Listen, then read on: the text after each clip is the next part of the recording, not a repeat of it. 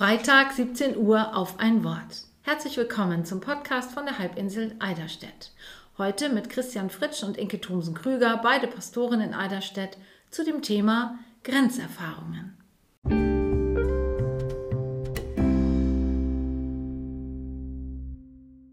Was sich heute als Halbinsel Eiderstedt darstellt, war ursprünglich eine Landschaft aus vielen kleinen Inseln und Halligen, durchzogen von Prielen, von Meeres- und Flussarmen. Eine Landschaft, die den Menschen einiges abverlangte und sie immer wieder an ihre Grenzen führte. Sturm, Hochwasser oder auch der kleihaltige Boden zwangen sie dazu, in ihrem eng begrenzten Raum zu bleiben.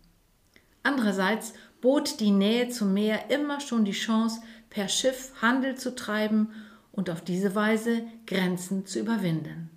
Im Lauf der Jahrhunderte wuchsen die Inseln zusammen. Zunächst zu den drei Inseln Eiderstedt, Everschop und Utholm, sehr viel später dann zur Halbinsel Eiderstedt. Lange Zeit blieb man unter sich. Doch nach der Reformation wurde Eiderstedt zum Einwandererland. Man bot niederländischen Glaubensflüchtlingen, die vor dem katholischen Hause Habsburg aus ihrer Heimat geflohen waren, hier ein neues Zuhause. Die Geflüchteten brachten ihre Kultur und ihr Können mit. Ob Sozialwesen, Käseherstellung oder Deichbau. Eiderstedt machte mit ihrer Hilfe sozusagen einen Quantensprung in die moderne Zeit. Durchlässige Grenzen bieten Potenzial, damals wie heute. Allerdings wurden durch solche positiven Erfahrungen Grenzen als solche nicht aufgehoben, weder hier noch anderswo. Die Eider zum Beispiel bildet eine natürliche Grenze und war gleichzeitig über lange Zeit eine Landesgrenze. Sprichwörtlich ist der Grabenkampf über die Eider zwischen den Dithmarschern und den Nordfriesen. Umkämpft und umstritten war die Eider aber auch als Grenze zwischen Dänemark und Preußen. Von den Folgen solcher Grenzziehungen wollen wir heute beispielhaft erzählen und haben dabei drei Landesgrenzen im Blick. Die Grenze zwischen Israel und Samarien in biblischer Zeit sowie die zwischen Dänemark und Deutschland und die zwischen Österreich und Slowenien, so wie sie vor 100 Jahren per Volksabstimmung gezogen wurden. Grenzen und Abgrenzungen sind in der Bibel von großer Bedeutung. Israel hat sich als Volk Gottes deutlich von seinen Nachbarländern abgegrenzt. Doch schon in frühester Zeit kamen Einflüsse und Personen von außen, die für die Geschichte Israels wichtig wurden. So wie Ruth aus dem Land Moab, die die Urahnen des großen Königs David war. Jesus erzählt die Geschichte vom barmherzigen Samariter, ein Ausländer, der das Gebot der Nächstenliebe beispielhaft ausübt. Gottes Gebote haben über Grenzen hinweg Bestand. Daran erinnern noch heute die Grundsätze einer Organisation, die sich nach der biblischen Figur des Samariters benannt hat.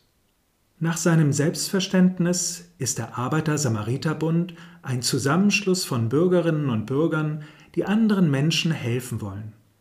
Auf diesen Grundlagen beruht ein vielfältiges Angebot, das sich am Hilfebedarf und an den Bedürfnissen der Menschen orientiert. Er bietet seine Hilfe ohne Ansehen der politischen, ethnischen, nationalen oder religiösen Zugehörigkeit an. Grenzen überschreiten um des Nächsten willen. So könnte man das Motto des Arbeiter-Samariter-Bunds in der Nachfolge Jesu zusammenfassen. Im Grenzland zwischen der Eider und der Königsau gab es immer wieder Streitigkeiten um den genauen Grenzverlauf. So bildete die Eider bis 1864 die südliche Grenze Dänemarks.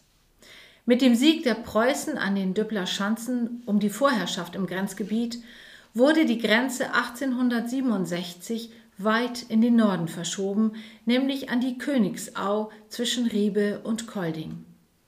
Dieser Akt stellt für das dänische Volk bis heute einen tiefen Einschnitt in ihrer Geschichte dar. Und so war es nicht verwunderlich, dass nach dem Ersten Weltkrieg Stimmen laut wurden, auch an dieser Grenze eine Volksabstimmung durchzuführen, die deutlich machen sollte, welche Gebiete sich zu welchem Land zugehörig fühlten. Die verschiedenen Parteien entwarfen Wahlmodalitäten, die heiß diskutiert wurden. Am Ende wurde in zwei Zonen gewählt. In der nördlich der sogenannten Klausenlinie liegenden Zone, die in etwa der heutigen Grenze entspricht, sollte en bloc gewählt werden. Da hier eine dänische Mehrheit lebte, war zu erwarten, dass man sich für einen Verbleib von Nordschleswig in Dänemark entscheiden würde. Drei Wochen nach dieser Wahl wurde südlich der Klausenlinie abgestimmt, aber nun in einzelnen Gemeinden, wohl in der Hoffnung, dass sich die dänische Minderheit teilweise durchsetzen könnte und einzelne Gemeinden Dänemark zugeführt werden könnten. Am 15. Juni 1920 wurde die neue Grenze gezogen. Dänemark begeht dieses Datum als Tag der Wiedervereinigung und bezieht sich damit auf den Verlust von Nordschleswig 1867. In den 100 Jahren der Grenzziehung hat man gelernt, die jeweiligen Minderheiten im anderen Land zu respektieren und zu hören. Es gibt viele Kooperationen und freundschaftliche Verbindungen. Im Bereich von Kultur, Kunst und Bildung unterstützt man sich und lernt von und miteinander. Die Wunden, gerade im nordfriesischen Bereich der Grenze, sind verheilt. Wie fragil das ganze System aber ist, zeigen die Diskussionen um den Bau des Wildschweinzauns und die strikte Einhaltung der Grenzkontrollen während der Corona-Pandemie. In beiden Fällen geht es um das berechtigte Interesse, Sicherheit zu schaffen. Dennoch hat man das Gefühl, dass die Diskussion manchmal entgleitet und sich nationalistische Töne auf beiden Seiten der Grenze einschleichen. Der scheidende SSW-Abgeordnete Flemming Meyer warnt davor und weist explizit auf die Unterscheidung zwischen national und nationalistisch hin. Ein wichtiger Unterschied, den wir im Grenzland nicht aus den Augen verlieren dürfen. 100 Jahre Volksabstimmung. Fahnen und Banner mit diesem Titel sind mir auch auf meiner Urlaubsreise in diesem Sommer begegnet. Jedoch nicht im deutsch-dänischen Grenzgebiet, sondern in Österreich, nahe der Grenze zu Slowenien im Bundesland Kärnten. Auch dort war nach dem Ersten Weltkrieg die Grenzziehung umstritten, nachdem der österreichisch-ungarische Vielvölkerstaat zerfallen war. Anders als im Landesteil Schleswig wurde dieser Streit bis zur Volksabstimmung am 10. Oktober 1920 mit militärischen Mitteln ausgetragen. Schon im Herbst 1918 hatten slawische Truppen mit der Besetzung der südlichen Landesteile Kärntens begonnen.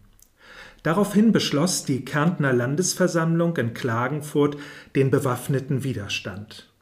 Diese als Abwehrkämpfe bezeichneten militärischen Aktionen haben sich tief in das Bewusstsein der Kärntner Bevölkerung eingeprägt. Und in vielen Städten und Gemeinden zeugen Denk- und Ehrenmäler vom Stolz der deutschsprachigen Bevölkerung über ihre Wehrhaftigkeit gegenüber den slawischen Eindringlingen. Insgesamt 266 Todesopfer auf österreichischer und 154 auf jugoslawischer Seite forderten die Kämpfe, die auch 1919 immer wieder aufflammten. Unter dem Druck der Siegermächte wurde schließlich ein Waffenstillstand geschlossen und eine Volksabstimmung vereinbart. Nach dem Plan des damaligen amerikanischen Präsidenten Woodrow Wilson sollte jedes Volk das Recht haben, über die Zugehörigkeit zu einem Land selbst zu bestimmen. Neben Waffengewalt sollte der Einsatz von massiven Propagandamitteln die Bevölkerung im Abstimmungsgebiet für die jeweilige Seite einnehmen.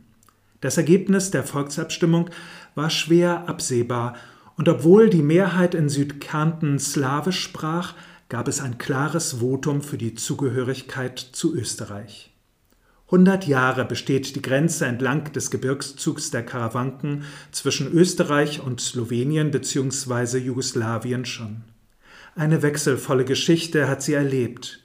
Die Anerkennung der Rechte, die der slowenische Teil der Bevölkerung zugesprochen bekam, wurde in der Zeit des Nationalsozialismus umgehend aberkannt. Nach der Niederlage im Zweiten Weltkrieg besetzten wieder jugoslawische Truppen die umstrittene Region Kärntens und wurden erneut von den alliierten Siegermächten hinausgedrängt. 40 Jahre war die Grenze nun Teil des Eisernen Vorhangs zwischen der westlichen Welt und dem kommunistisch geprägten Osten. Erst 1989 wurde die Grenze durchlässiger und dann kaum noch spürbar mit dem Eintritt Sloweniens in die Europäische Union und dem Schengener Abkommen. Die Feiern zum hundertjährigen Jubiläum der Volksabstimmung tragen der wechselvollen Geschichte Rechnung. Grenzen trennen einerseits, andererseits sind sie aber auch Kontaktzonen. Aus diesem Spannungsverhältnis sind Konflikte entstanden, aber auch fruchtbare Begegnungen, die eine kulturelle Vielfalt ergeben haben, wie sie vielleicht nur in Grenzgebieten erfahrbar ist, in Kärnten wie auch in Schleswig.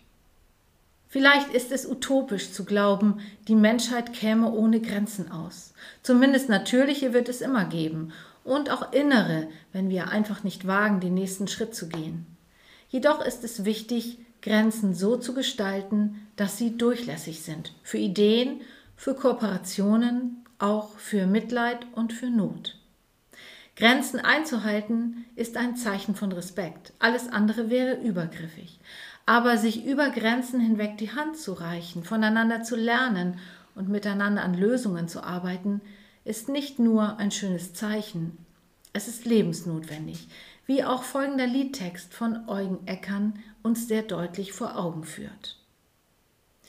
Meine engen Grenzen, meine kurze Sicht bringe ich vor dich, wandle sie in Weite, Herr, erbarme dich. Meine ganze Ohnmacht, was mich beugt und lähmt, bringe ich vor dich, wandle sie in Stärke, Herr, erbarme dich. Mein verlorenes Zutrauen, meine Ängstlichkeit bringe ich vor dich, wandle sie in Wärme, Herr, erbarme dich. Meine tiefe Sehnsucht nach Geborgenheit bringe ich vor dich, wandle sie in Heimat, Herr, erbarme dich.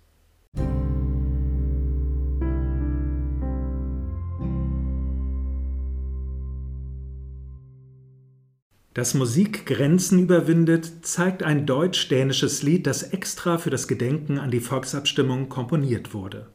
Es heißt in der deutschen Übersetzung Leg dein Herz in meine Hand und stammt von Christian Juncker und Felix Meyer. Im Juni wurde das Lied erstmals der Öffentlichkeit präsentiert. Im November werden es die beiden Künstler auf Konzerten im Rahmen der Folk Baltica aufführen. Bereits jetzt ist es im Internet zu finden. Über Reaktionen, Gedanken und Impulse auf und für den Podcast würden wir uns freuen. Wir nehmen sie per Mail, Messenger-Dienst oder auch am Telefon gern entgegen. Und nun wünschen wir ein gesegnetes Wochenende und freuen uns auf ein Wiederhören am nächsten Freitag um 17 Uhr, wenn es heißt Auf ein Wort.